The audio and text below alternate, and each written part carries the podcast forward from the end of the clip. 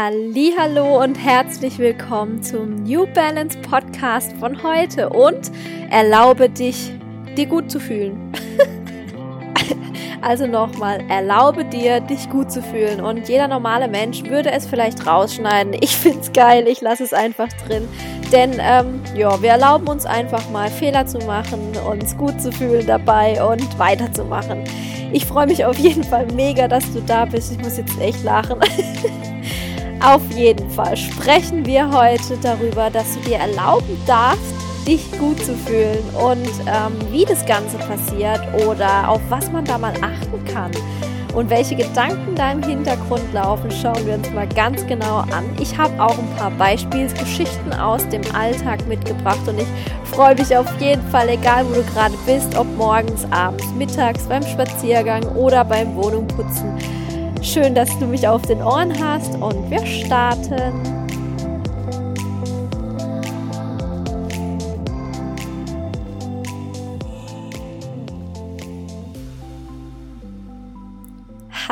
Hallo nochmal und während die Musik so ausgeklungen hat, dachte ich mir, Wahnsinn, eigentlich kannst du jetzt direkt mal ins Reflektieren kommen. Hast du dir jetzt erlaubt, gerade zu lachen oder musste es doch leise vonstatten gehen? Eigentlich eine echt coole Sache, was da gerade passiert ist und vielleicht kein Zufall.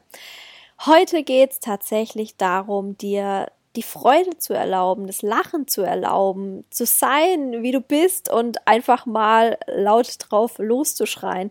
Diese Podcast-Folge ist tatsächlich entstanden, weil ich eine Playlist gesucht habe. Und zwar bin ich auf Spotify gegangen, habe gedacht, ich würde mal gern ein bisschen durch die Wohnung tanzen, während ich putze und habe eine Playlist gefunden, die verlinke ich dir nachher auch sehr gerne in den Show Notes, dass du tanzen kannst, die da heißt Guilty Pleasures.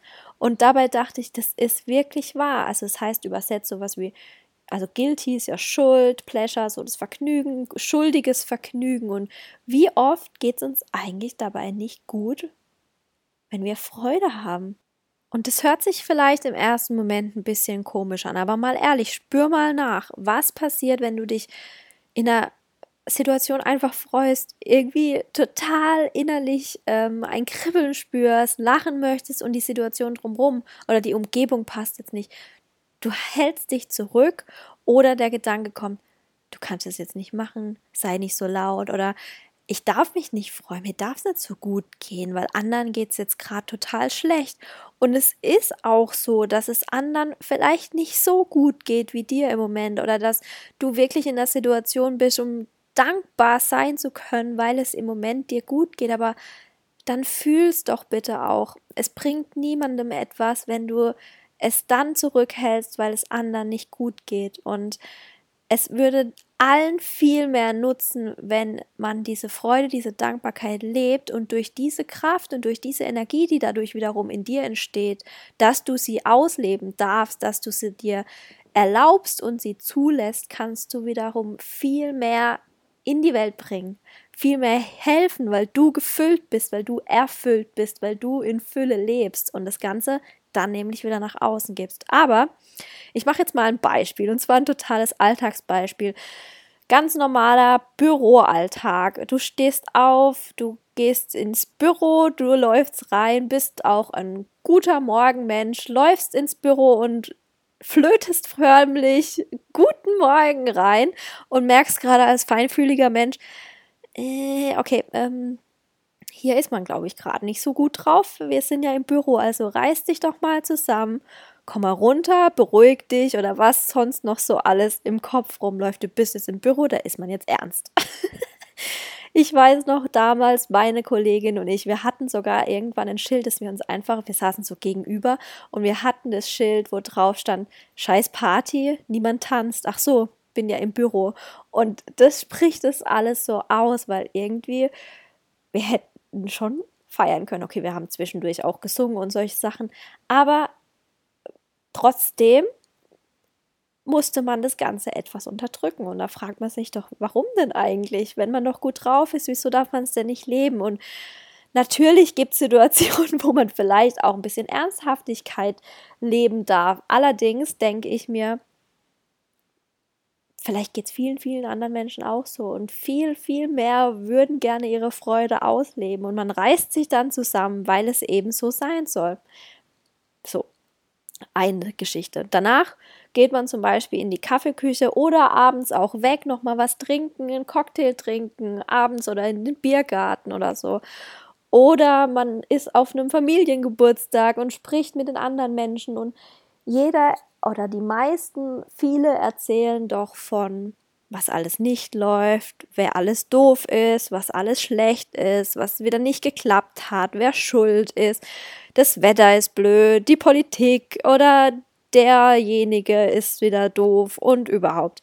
Und manchmal kann es sogar sein, dass wenn du gerade in einer guten Laune bist, dass du anstatt da dann zu sagen, boah, mir geht's voll gut, es ist alles so genial und ich habe richtig Freude an dem, was ich tue, ich bin total erfüllt, ich liebe mein Leben, dass du eher noch denkst, huh, ähm, bevor ich da jetzt neid oder ich will die ja nicht enttäuschen, was kann ich denn jetzt erzählen, dass ich auch irgendwie mit dazugehöre, dass ich auch was beitragen kann? Was ist denn nicht gut? Und ja, wo geht dann dein Fokus hin?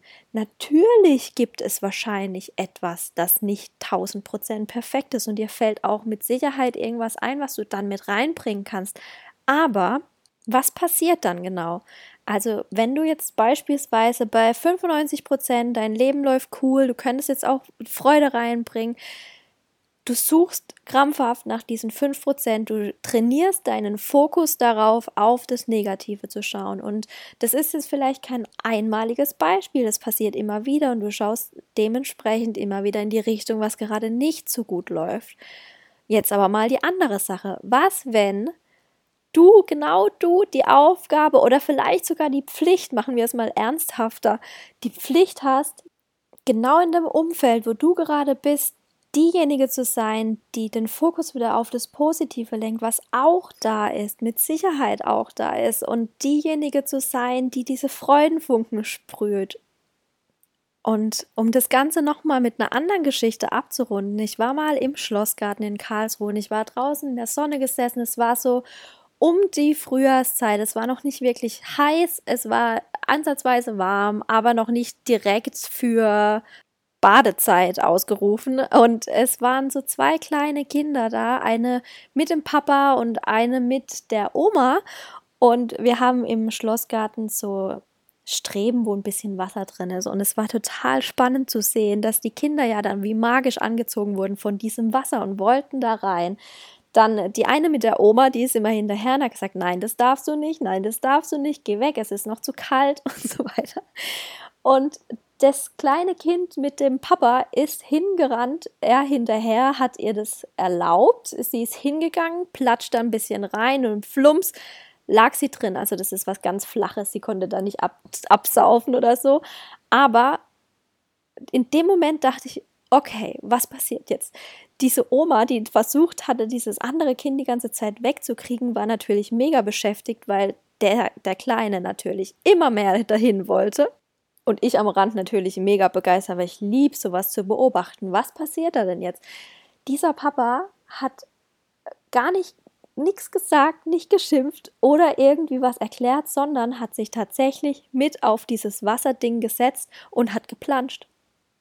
Und dann war es natürlich noch interessanter. Ich habe dann beobachtet, wie die Menschen drumherum reagieren, weil es natürlich eine andere Reaktion war, wie man vielleicht im Normalgebrauch gewohnt gewesen wäre.